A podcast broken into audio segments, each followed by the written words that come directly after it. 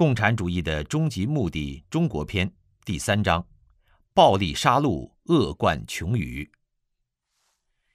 引言：共产邪灵一路杀。说起共产党，人们最重要的印象就是一个字：杀。共产党的杀大多发生在和平时期，至少也是在自己占领的地盘上。中共肃反就杀了十万红军，后来的延安整风、土改斗地主。一直到一九四九年以后的一连串政治清洗运动，杀人无数。无论是战争还是历史上的暴君，都是先有了敌人才去杀人。共产党是反其道而行之，为了杀而去找敌人，没有敌人也要制造出敌人来杀。共产党为什么是杀？因为杀。是共产邪灵为其终极目的在人间布下恐怖之场的战略措施。共产党把杀当做了一门学问，一种艺术，把杀做到了极致。共产党怎么杀？用刀把子杀，用饭碗杀，用舆论杀。用刀把子杀就不用多说了。对于信奉枪杆子里面出政权的中共，那是看家本领。什么叫用饭碗杀？就是卡住人的饭碗，不服就不给饭吃。多少知识分子被共产党用饭碗逼得下跪。中国的士人自古以来都讲骨气，不为利诱所动。古时候没有了官家的俸禄，还可以自谋生路。不为五斗米折腰的典故，说的就是陶渊明受不了贪官的侮辱，还可以豪气万丈地交出官印，去追求自由自在的田园生活。中共把所有的社会资源全部控制起来，不给饭碗，人就只有死路一条。用舆论杀人也是共产党的一大特色，因为掌控了一切舆论工具。想打倒谁就打倒谁，说谁是坏人，谁就是坏人；说谁有罪恶的一生，谁就有了罪恶的一生。共产党杀的是什么？共产党要与天斗，与地斗，与人斗，所以是杀天、杀地、杀人。杀天，以无神论的名义杀掉对神佛的信仰，为无神论开道。杀地，以改造山河的名义践踏自然、破坏环境，实践无神论、无法无天的大无畏。杀人，杀同党，把满足不了党邪恶要求的成员清洗掉，以强化提炼党性的邪恶。有针对性的杀精英，杀掉那些对实施邪灵计划有阻碍的人，包括作为文化传承者的社会精英。漫无目的的滥杀，挑动群众斗群众，为的是营造和维持那个杀气腾腾的恐怖场。杀有几重目的：一是消灭被制造出来的敌人；二是让杀人者手上沾满鲜血，与党共同犯罪，有了原罪，不得不和共产党一条心，变成共产党的杀人工具；三是打造红色恐怖的环境。震慑所有人，这一切的杀都是为其破坏文化、败坏道德开路的。特别是共产党对宗教中的修行者和知识分子的屠杀，是有意制造文化断层，割断后人与传统信仰和传统文化的联系。这是让人类败坏并走向最终毁灭的计划中极为重要，但却常常被人忽略的部分。杀要杀到什么时候？共产党的公开杀人，不光是用恐怖压弯人的脊梁，还要将杀出来的恐惧融到人的血液里，变成恐怖基因，一代一代的传承。杀到这个地步，共产党就会从公开杀转成暗地里杀。土改、镇反、三反、五反、文革，那是公开杀，甚至号召群众围观。就是要杀给大家看，一九八九年六四是半公开的杀，事后矢口否认。到了一九九九年迫害法轮功，就不公开杀了。后来披露出的大规模活摘器官，那都是捂得严严实实的，躲着杀。共产党的历史就是一部杀人的历史。如果没有杀来开路，要把无神论灌输到中华大地。要把华夏民族变成无法无天的民族，要把中国的神传文化打掉，是根本做不到的。一，苏俄预演。为了毁灭人类，共产邪灵首先要毁灭中华文化。邪灵挑选了中国的近邻，也是地理和人口上的大国苏联进行预演。苏联离中国很近。可以成为经济、军事和地缘政治上支持中共的方便力量，也因为苏联疆域辽阔、人口众多，才能逃过刚刚建立时欧洲各国的围剿，以及后来二战时德国的进攻，共产主义才得以在那里苟延残喘。苏联刚刚建立，便用其国力输出革命，他将中国作为输出革命的重点。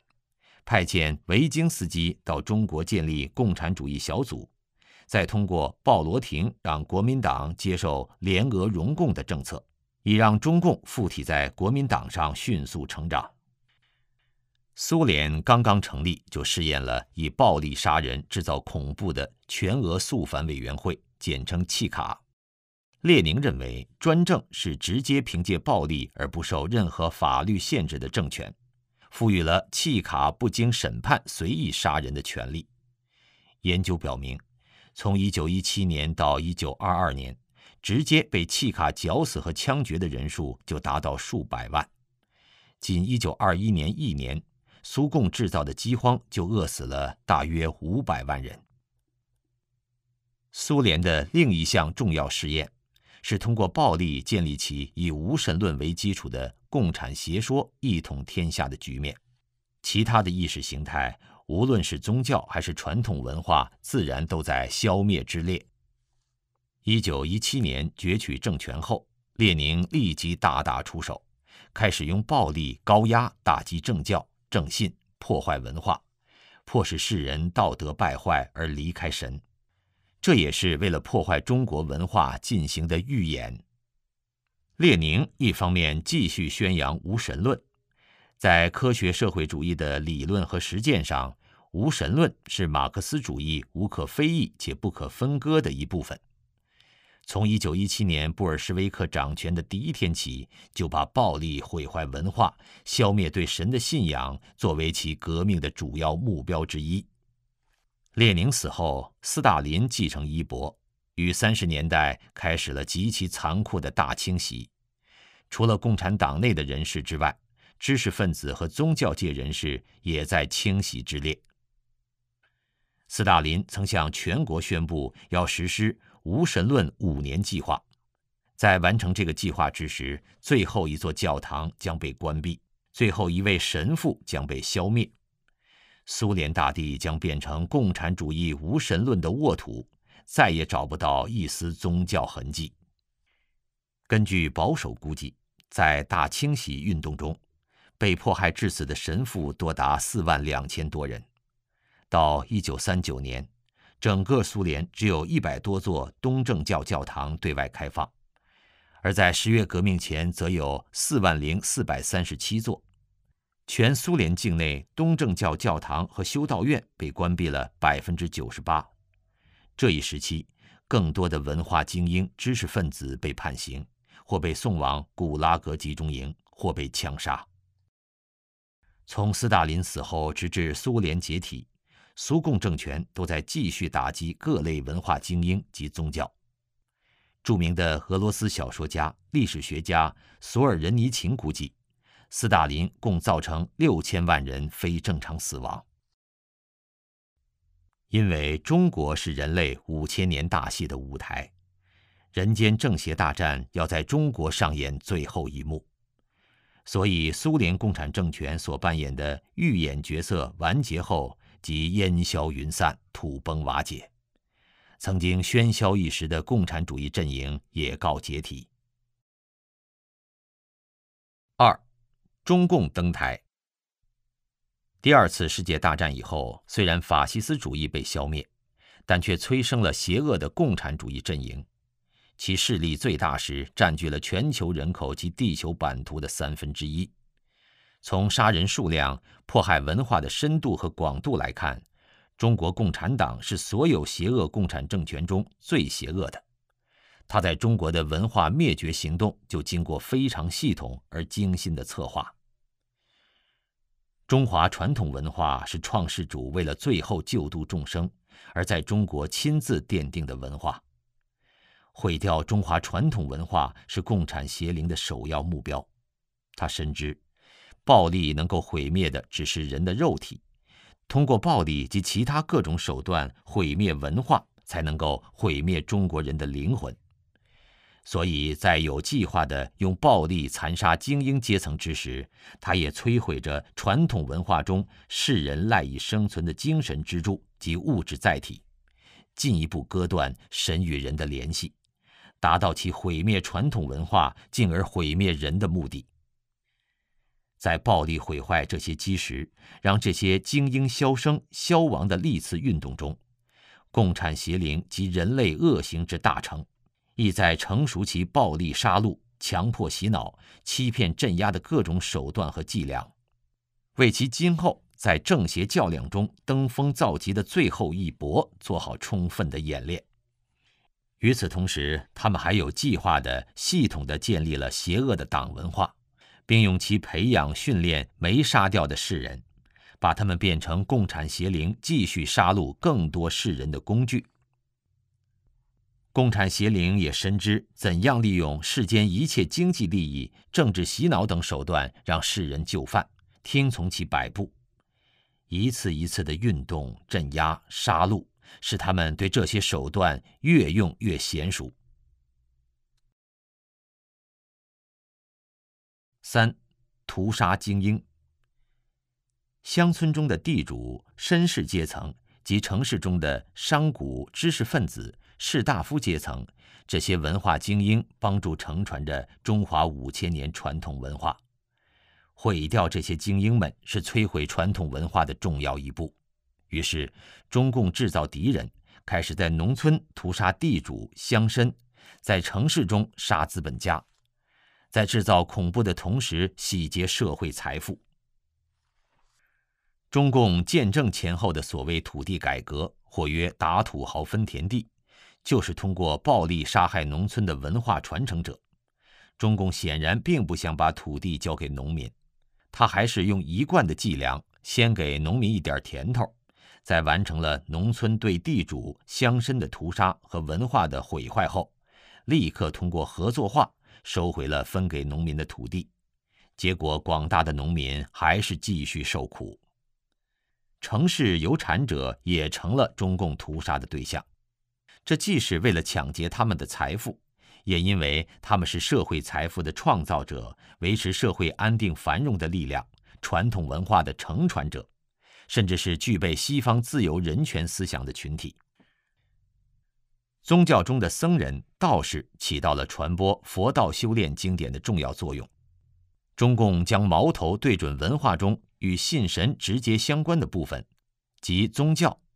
在经过屠杀、判刑、洗脑、强迫还俗、歪曲教义后，以完全听命于中共的宗教痞子为首，建立佛教协会、道教协会等，将这些协会作为中共控制和摧毁宗教的工具。无论是宗教中的出家人，还是世俗中的精英人士，如果一旦消失，文化就将出现断层。与剿灭宗教同步进行的是中共对知识分子的思想改造运动，通过所谓唯物主义、无神论和进化论教育，对学生系统的洗脑、灌输对传统文化的仇视；又通过反右运动，将不听话的知识分子全部发配劳改，打入社会的最底层，用饭碗和舆论来杀。让这些过去掌握话语权、主导社会舆论的士大夫成为被鄙视和嘲弄的对象。反右之后，无论在家庭、学校里，还是在社会上，都已经听不到独立的声音。学生们在这样的环境中长大，不仅不相信神佛，对于传统的文化与艺术也毫无敬畏之心。但中共对此并不满意，毕竟年岁稍大的人还保留着对传统文化的记忆，文物古迹等传统文化的载体也随处可见。传统的价值仍通过各种艺术形式传播，因此，中共利用见证后被洗过脑的学生，利用他们青春期骚动而叛逆的心理，发动了破四旧运动，让中华文化陷入从物质到精神的全面浩劫。在对这些人的屠杀中，中共一举数得，用意歹毒至极。第一。可以制造恐怖氛围，以吓阻所有的反抗企图。第二，洗劫社会财富以为己用，加强政权的力量。第三，将百姓置于贫穷和动荡之中，让百姓除了衣食之外无暇他顾，不再有时间和精力接受教育、传承文化。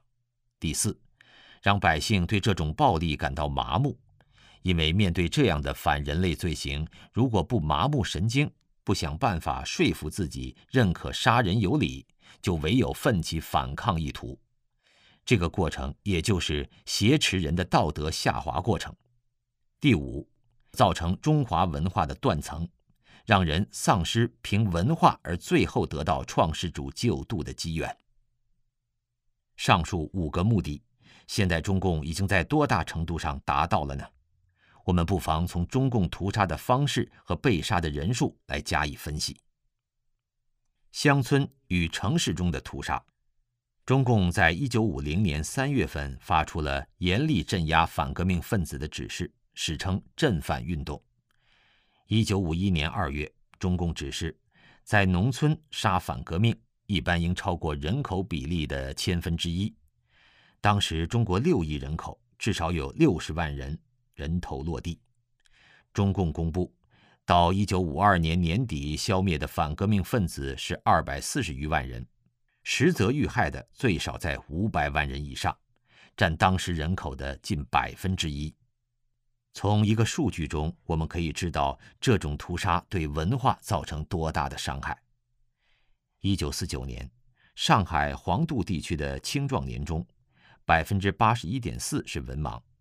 在贫农、下中农的家里找不到一个识字的人，如沈家浜村，一九四九年前二十四户人家，有十九户三代都没有进过学堂，家家户户连一支铅笔也找不到，写一封信要去四里以外的镇上求人，也就是说，杀掉农村的所谓地主富农，也就是几乎杀光了农村里读书识字的人。如果镇反和土改主要杀地主乡绅，那接下来的三反五反运动就是屠杀城市中有资产的人士，也就是城市中受过传统教育、懂得如何经营企业或商业，或者了解西方自由社会的人。这是在城市中制造恐怖氛围并洗劫财富，剿灭宗教，割断与传统信仰的联系。传统信仰是中华文化的源头，毕竟文化是神传给人的，而传统的信仰则是神直接建立的。在中国，影响最深远的是道家、佛家和儒家的信仰，他们告诉世人什么是佛，什么是道，怎样做人。几千年来，人们信神敬佛，保持着道德水准，不至于下滑的太快。一九五零年，中共对各地政府发出指示，要求他们全面取缔会道门及当地的宗教及帮会组织。在这场波及全国乡镇的运动中，政府动员了他们认定的可依靠阶级，揭发打击会道门的成员。各级政府参与解散迷信组织，诸如基督教、天主教、道教、佛教等组织。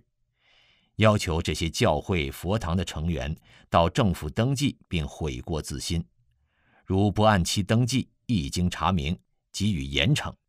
一九五一年，政府明文颁布，对继续会道门活动者处以死刑或无期徒刑。中国的各种宗教团体在中共的暴力迫害下瓦解了，佛教界、道教界真正的信徒们被镇压或残杀，剩下的很多还了俗，还有很多是不公开的共产党员，专门穿着袈裟、道袍，歪曲佛经、道藏，从这些经典中为中共的运动找根据。政教被毁，乡村地主、绅士阶层、城市商贾被杀的杀，关的关，剩下的胆战心惊，惶惶不可终日。思想改造、无神论占据学校。中共对知识分子精英的改造、镇压、剿灭也有着系统的安排。对知识分子，特别是高等院校知识分子的思想改造，始于中共的建政初期。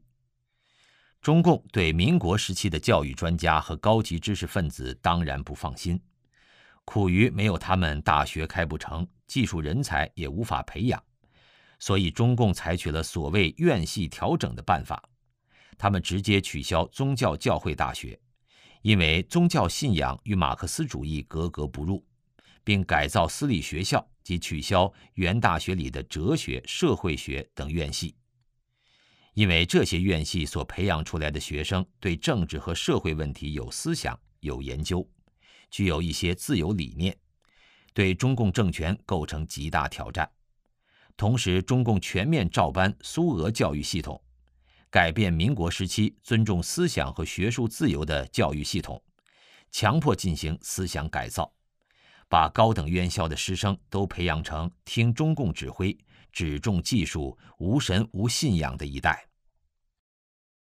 从一九五零年到一九五三年，经过院系调整，多学科的综合性大学在高校中所占的比重，由一九四九年的百分之二十四降至一九五二年的百分之十一。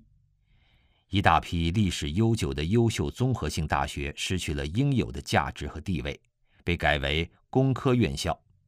新设工科院校剧增，向苏联学习得到了彻底的贯彻。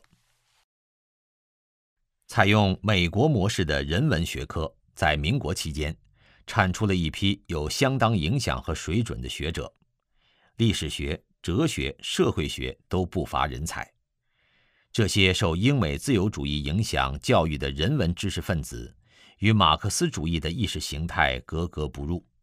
自然的被打上了小资产阶级的记号，非马克思主义体系的那些人文学科被停止或取消，其中的社会学在中国大陆彻底消失。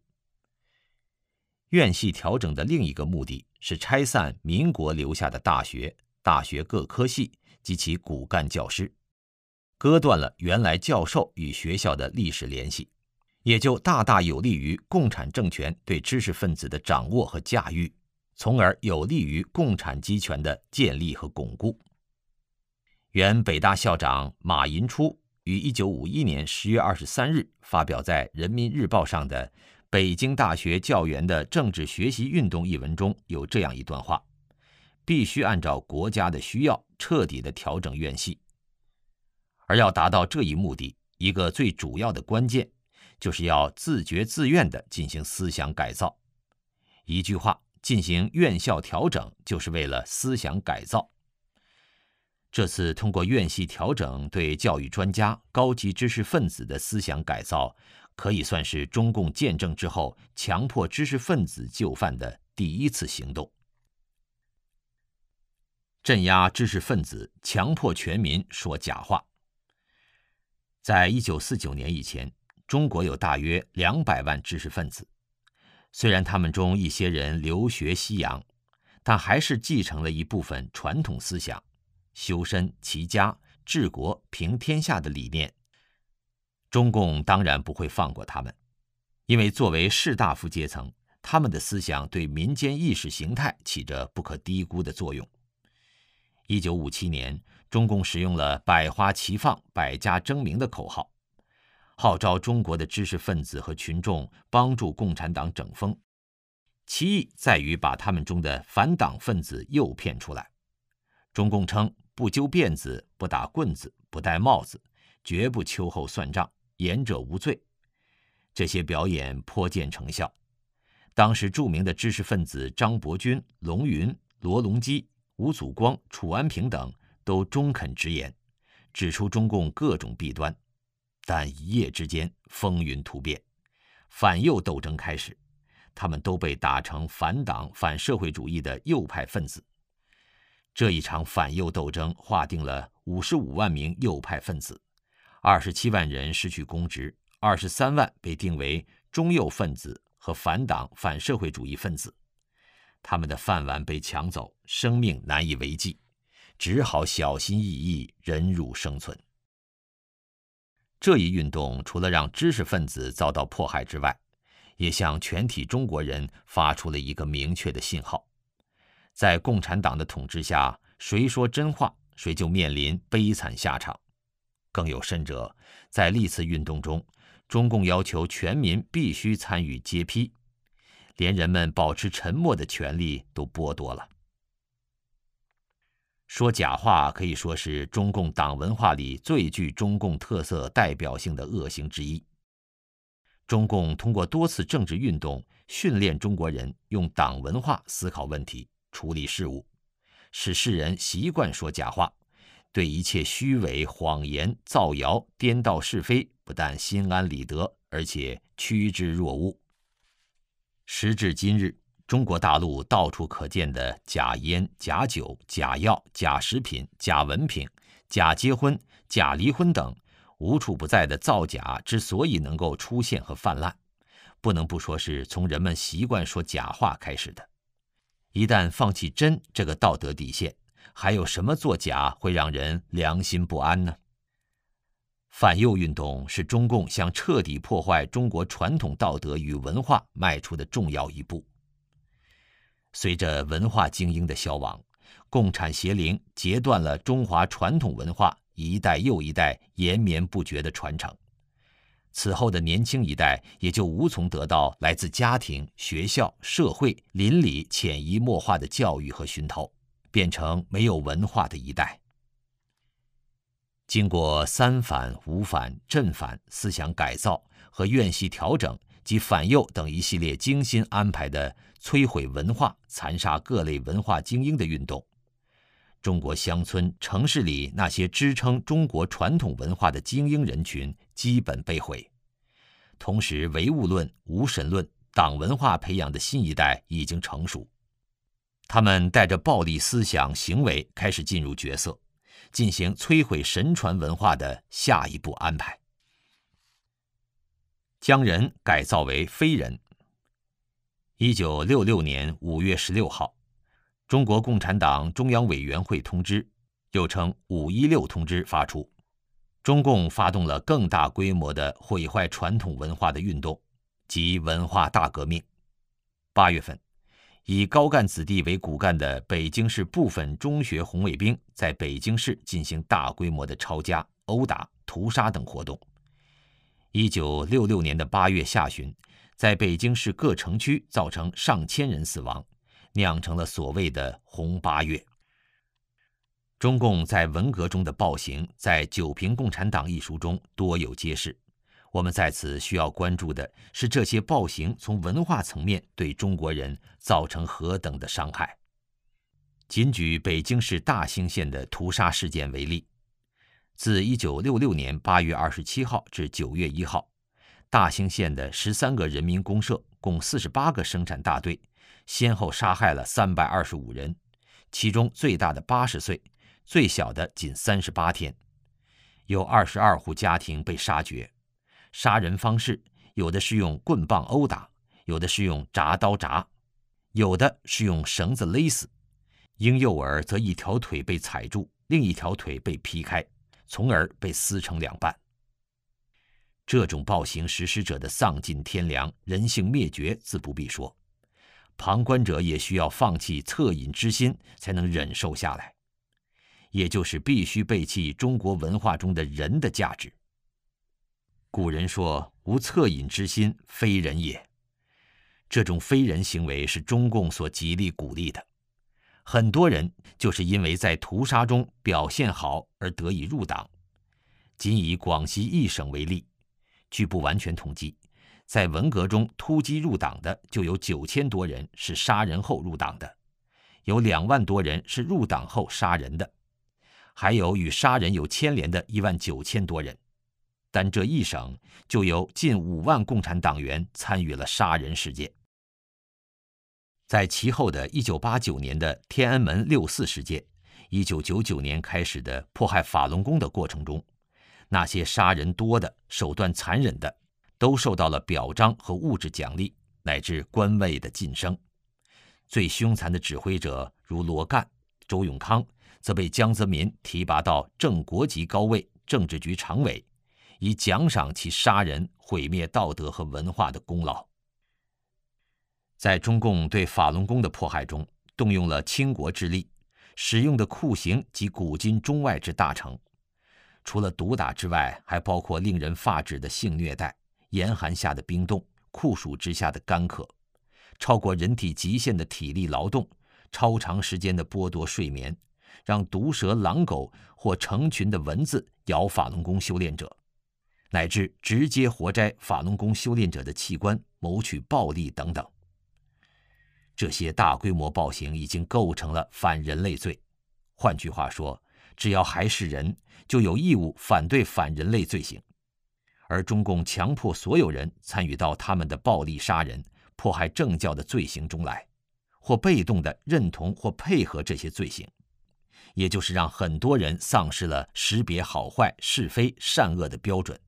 而变成助纣为虐的非人。神来渡人、拯救人，针对的是还能被称为人的人。当中共强迫人变为非人时，就是在断绝他们得救的机会，也就是在把人推入地狱。与此同时，共产邪灵让人们实施暴力杀戮世人时，告诉人们杀人是应该的。人应有的善良之心必须放弃，而建立了对敌人要像严冬一样冷酷无情的党文化理念。此类例子不胜枚举。中共每一件恶行，都在有意地为建立他们用以毁坏传统文化、败坏人们道德的党文化添砖加瓦。在党文化的毒害下，很多人都变成了共产邪灵的打手、杀人工具。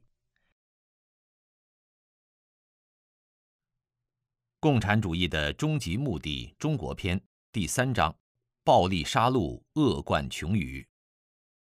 四、破坏自然。神不只是造就了人类，也为人类安排了生存的自然环境。特别是在中土神州，博大精深的传统文化及其通天的内涵，也体现在自然环境中。这正是传统文化中天人合一的具体体现。名山大河中其实都有山神、河神维系着人类生存的自然环境。中国作为神选定的中心之国，其山川河流对整个地球生态的影响巨大而深远。在中国文化中，地理风水的影响和作用，实际上超越肉眼可见的空间。从高层次上看，在全球水循环体系中，中心之国也是全球淡水水脉的发源地。这里的淡水污染会波及全世界的水源，因此，中国环境的破坏可能造成世界范围的生态走向崩溃。由此，我们不难理解为什么共产邪灵处心积虑、必欲毁坏中国的自然环境。中原皇朝的历代圣皇明君都定时祭祀天神及山川江河之神，谦恭感恩，正常享用自然环境所赐予人类的生活所需。数千年来。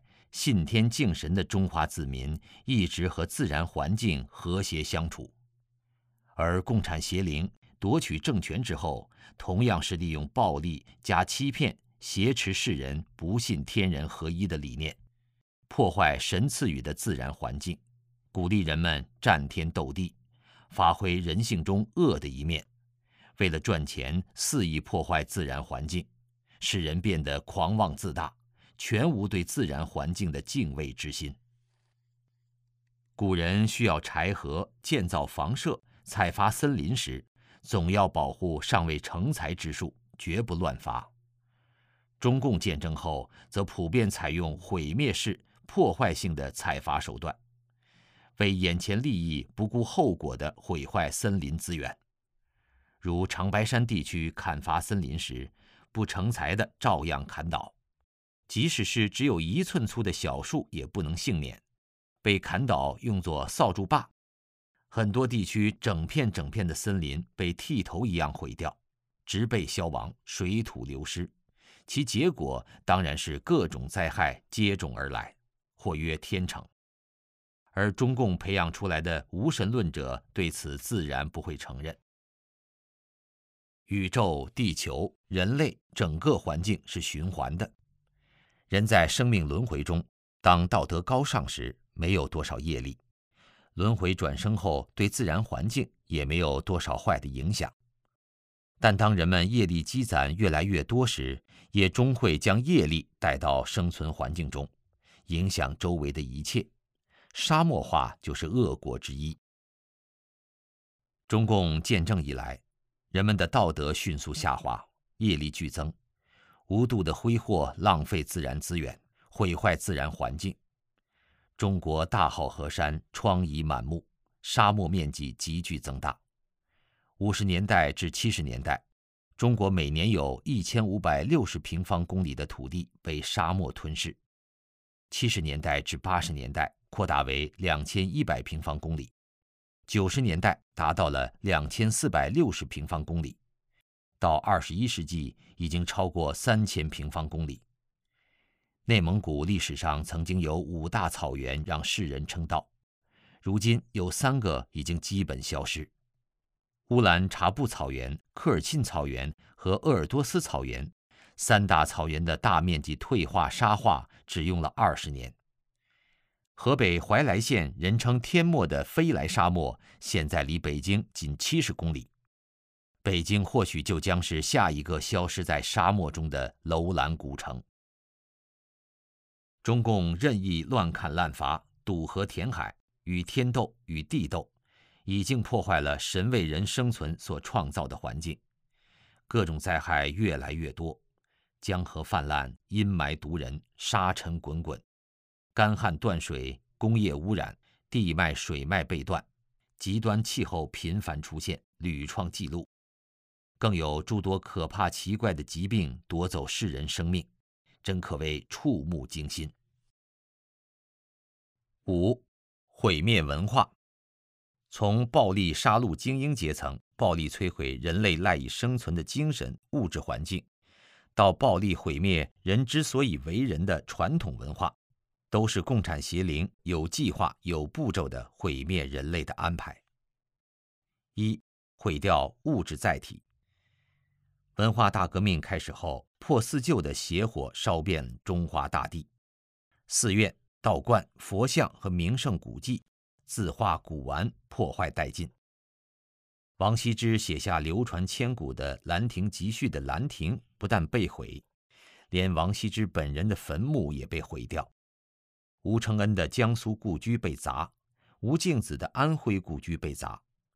苏东坡亲笔书写的《醉翁亭记》的石碑被革命小将推倒，石碑上的字被刮去。这些中华文化之精华，经过数千年的承传积淀，一旦毁去，即无法还原。北京城建于大明朝，元世祖忽必烈让丞相刘秉忠按天宫布局，取乾坤之象建成。整个北京城浸透了儒道佛之思想与文化，大都城门和大殿名称多出自于《周易》乾坤之象。庙宇、寺院、殿堂皆按天象安排所建。北京有名的四合院，大院套小院，不光别致，还有乾坤结构寓于其中。有些正房俨如庙堂。曲径通幽是对北京小巷最好的描述。穿过幽径进入四合院后，豁然开朗，别有洞天。如此精心打造的人间建筑瑰宝，将人们心中对神佛和上天的信仰、天人合一的传统理念与周围环境建筑融为一体，实为绝世之作。但是，绝大多数的四合院都在文化大革命破四旧及其后的所谓开发建设中毁掉。文化大革命之前，北京尚有五百余座古庙、殿堂、寺院。文化大革命破四旧之后，几乎全毁。所有这些，不只是毁坏了信徒们祷告修炼的场所，古代天人合一的建筑，更把人们心中的正信天人合一的传统正念一起毁掉。世人可能对此不以为然，觉得与我无关。其实，共产邪灵无孔不入，从肉体消灭到思想污染，再到破坏正教修炼环境场所。它斩断了中华文化、道德、信仰绵延几千年的传承。中国几千个城镇历史悠久，每个城镇都有城墙、庙宇、寺院，文化古迹处处皆是。挖地一尺，看到近代古迹；两尺、三尺、二十尺，历代古迹数不胜数。宇宙中，人世间。各种理论、信仰、文学、艺术形式、建筑、风俗等等，都有其人类空间的显现及另外空间存在的形式。一个人读一本书、做一件事不算什么，当千千万万个人都在读同一本书、做同一件事、有同样所想，就会在另外空间形成巨大的物质场，并支持表面空间这件事、这个形式、建筑、风俗等。如果没有这个背后的场，这个空间的事物、建筑、形式等，也就不会有多大能量。这也是为什么西方相信的十三日、星期五的组合不吉利，但其对东方社会则没有什么影响。而东方的风水宝地、风俗等，也对西方没有很大影响，因为其背后的场在另外社会中不够强大。古庙、老城、寺院、古迹等，经过千百年及千万人的同一信仰关注，有其背后强大的物质因素，特别是正教的殿堂，开光后有觉者的加持，保佑一方生灵民众。当这些器物建筑被毁，其背后的场以致高级生命也无法继续存在。所以毁掉的不只是表面建筑形式及其背后天人合一、加持人类空间正念正信的正能量场，还有觉者离去而失掉的诱护。同样道理，即使重建这些古迹建筑，也不可能在短时间建立强大的正能量场，请回高层觉者加持诱护。近些年，中共又大兴土木，重建寺庙，修复古迹，但为的是欺骗、赚钱、造假或装门面，那结果只能招来邪灵烂鬼，负的能量场占据这些地方，给世人反而带来了无穷的祸害。共产邪灵深知这些，所以他们要毁掉城市文化精英、乡村绅士阶层。败坏世人道德，同时毁掉寺庙、神传文化古迹、传统风俗、文学艺术形式、文物、字画、书籍、传统民居等传统文化的物质载体及精神支柱，毁坏精神支柱。老子留下的五千言《道德经》是道家修炼之经典，老子被奉为道家始祖。但文革中，老子被批为虚伪，其《道德经》则被称为封建迷信。孔子周游列国，讲述仁义礼智信及中庸之道，修订先皇治国理事、入世为人准则之六经，因此被后世称为至圣先师。文革中，孔子被批，被称为孔老二。仁义礼智信中庸等被暴力斗争造反有理代替。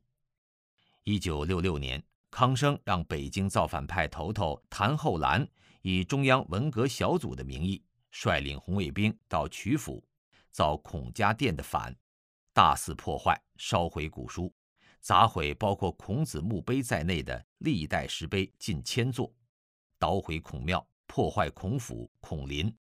更令人发指的是，他们还刨平孔子坟墓，掘开其他孔氏后代的坟墓，暴尸批判数日后将其焚毁。这已经不是简单毁坏典籍和文物的问题，因为这些典籍文物中承载着深厚的中华文化和传统价值。如果对传统文化有着丝毫的敬畏，这样的破坏都不会发生。这样的破坏如此暴烈彻底，乃是中共已经将对传统文化的仇恨深深植入了红卫兵的心里。中国古代曾发生过三武一宗灭佛事件，每个灭佛的皇帝或被人刺杀，或暴病而亡，信神者都知道那是灭佛的报应。后周世宗柴荣曾亲自拿大斧子砍大悲寺观音菩萨像的胸口。最后自己死于胸口创口溃烂。那些在中共的煽动下毁佛毁道的年轻人，如不能忏悔赎罪，会有怎样悲惨的遭遇呢？在这场狂飙突进的破四旧中，不知道多少人造下了会下地狱的罪业，这正是中共想要的结果。六邪恶之罪。迫害法轮功。文革后期，人们渴求身体健康，开始了健身锻炼。古老的五禽戏、太极拳、易筋经等传统功法悄然兴起，很快掀起了气功热。一九九二年春，李洪志先生传出了以信仰真善忍为本的法轮功，又称法轮大法。大法至简至易，从祛病健身开始，仅短短几年。经口耳相传，就有上亿人入道得法，遍及中国，红传全球。法轮功归正人心，法轮功学员修心向善，努力净化自己，重回对神佛的信仰，被邪灵视为眼中钉。另一方面，也是因为法轮功的传播，带动了整体社会上的信仰重建和道德升华。且真善忍的理念也包含了中国传统文化的精华。随着大法红传，更多世人走进修炼，势必让人类走回正道，让江山重归清明。中共邪灵的终极目的是通过毁灭文化道德来阻断人得到创世主的救度，自然将法轮功视为第一大敌。一九九九年七月。中共协党前党魁江泽民迫不及待地发动了对法轮大法及其修炼者的全面迫害。大法善待所有众生，包括负面生命，也曾一再给他们机会，让他们放弃敌对，获得新生。但共产邪灵执意与大法及修炼者为敌，必然是自掘坟墓。他动用所有媒体、公安、武警造谣污蔑。逮捕、监禁大法修炼者。江泽民在部署迫害法轮功的中央工作会议上，狂妄地宣称：“我就不信共产党战胜不了法轮功。如果没有共产党几十年的杀戮积累的恐怖和整人经验，迫害法轮功能这样就搞起来了吗？法轮功学员修心向善，身体健康。当时有上亿的法轮功学员。”每个学员的亲朋好友加起来，那是多么巨大的一个群体！为什么说打压就能打压得了呢？江泽民下令的名誉上搞臭、经济上截断、肉体上消灭，正是中共积累几十年的邪恶的总爆发。几十年的杀戮造成的恐怖环境，让中共不需要大规模公开的杀戮，也能把这场迫害搞起来。共产邪灵有效地用经济手段捆绑自由国家，使其无法制止中共的迫害政策，同时隐蔽地实施暴力杀戮和迫害。难以计数的大法修炼者无辜地被判刑、关押、残杀，甚至被活摘器官，但却不被很多世人所知。很多世人在邪党多年高压、洗脑、杀戮中噤若寒蝉。变得麻木不仁，对迫害视而不见，甚至违心的顺从，参与迫害而不知自己已经被捆绑走上毁灭之路。我们想特别请读者注意并思考一个令人费解的现象：很多被关入拘留所、劳教所和监狱的大法弟子遇到过类似的要求，尤其在迫害的初期。也就是只要他们签下一纸不再修炼的保证书、悔过书和揭批法轮功，就立刻停止酷刑折磨，甚至有的直接释放回家。这种现象的古怪之处在于，在过去中共历次政治运动中，被打击者即使低头认罪，也仍然继续受到批斗、关押、虐待乃至死刑，完全身不由己。而法轮功学员是否遭受酷刑，甚至获得自由，却似乎是自己可以决定的。难道中共变好了吗？答案当然是否定的。对所有坚贞的法轮功修炼者，各种超越人类语言能够描述的极限的酷刑就被轮番使用。从酷刑的种类、程度和广泛性来说，中共的残忍邪恶没有丝毫的改变。甚至变得更坏，但只要法轮功学员放弃修炼，中共就似乎网开一面。这恰恰再次证明了中共的目的是为了真正的毁灭人，不仅要毁灭人的肉体，更要毁灭人的灵魂。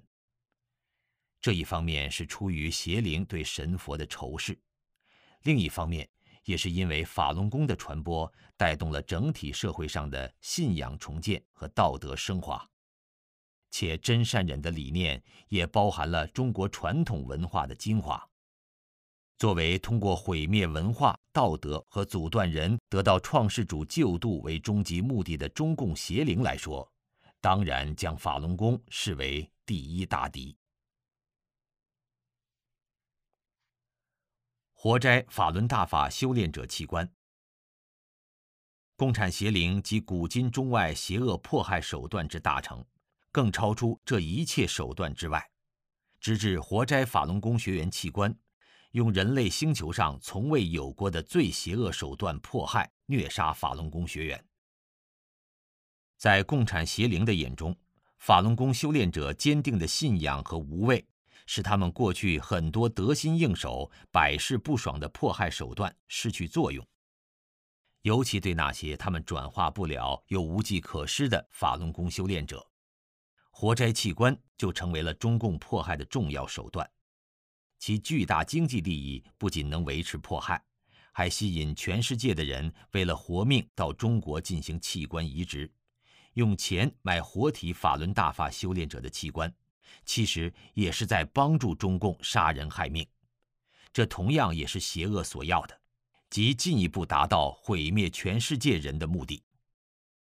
二零零六年七月七号，加拿大人权律师大卫·麦塔斯与加拿大前资深国会议员大卫·乔高首次发布血淋淋的器官摘取，关于指控中共摘取法轮功学员器官的调查报告。该报告以十八种证据证明，中共活体摘取法轮功学员器官的犯罪是真实存在的。并称之为这个星球上前所未有的邪恶。经国际调查员通力合作，二零一六年的六月，《血腥的活摘器官及大屠杀》更新调查报告发表。该报告以六百八十页的篇幅，近两千四百条参考资料，揭示了中共活摘器官犯罪的真实性质和骇人听闻的规模。二零一六年的六月十三号。根据所有这些调查取证，美国国会众议院一致通过三百四十三号决议案，谴责中共强摘法轮功学员等良心犯器官，要求对中共器官移植滥用问题进行可信、透明和独立的调查。自由世界终于开始认识到了中共邪党迫害法轮大法及其信徒们的邪恶程度。结语。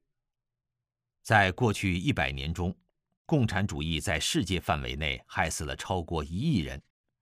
在苏俄、在柏林墙下，有多少冤魂仍在游荡，得不到超度？其他共产政权在苏俄及中共支持下杀害了多少本国人民？柬埔寨那么小的一个国家，却有几百万人民被波尔布特共产政权虐杀。万人坑里的累累白骨，记载着共产红魔的杀戮恶行。最近的朝鲜共产集权的党魁，更在光天化日下虐杀包括自己亲人家属在内的党内及普通世人。还以核大战来威胁世界，共产主义的历史就是一步步的杀人史，每一页都染着世人的血迹，都记载着共产邪灵百年来一路暴力嗜杀的恶行。本章梳理中共充斥着暴力杀人和毁灭文化的历史，并不只是揭露这些屠杀和破坏本身，更要说明。这两种手段都是共产邪灵用以毁灭人类的手段，同时揭露世人看得到的表面后果和世人暂时还看不到的可怕结局。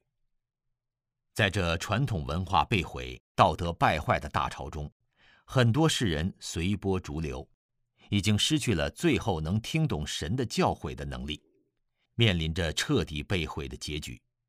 但有多少世人意识到大劫在即？中共邪恶罔顾神的慈悲，一意孤行，已然走到了邪恶至极的最后一步。善恶终将有报，邪不胜正是宇宙间永恒的真理。对世人来说，保持纯真善良本性，坚守神为人类定下的道德规范、思想品行，重新走回传统之路。才是世人能走过生死大劫的保障。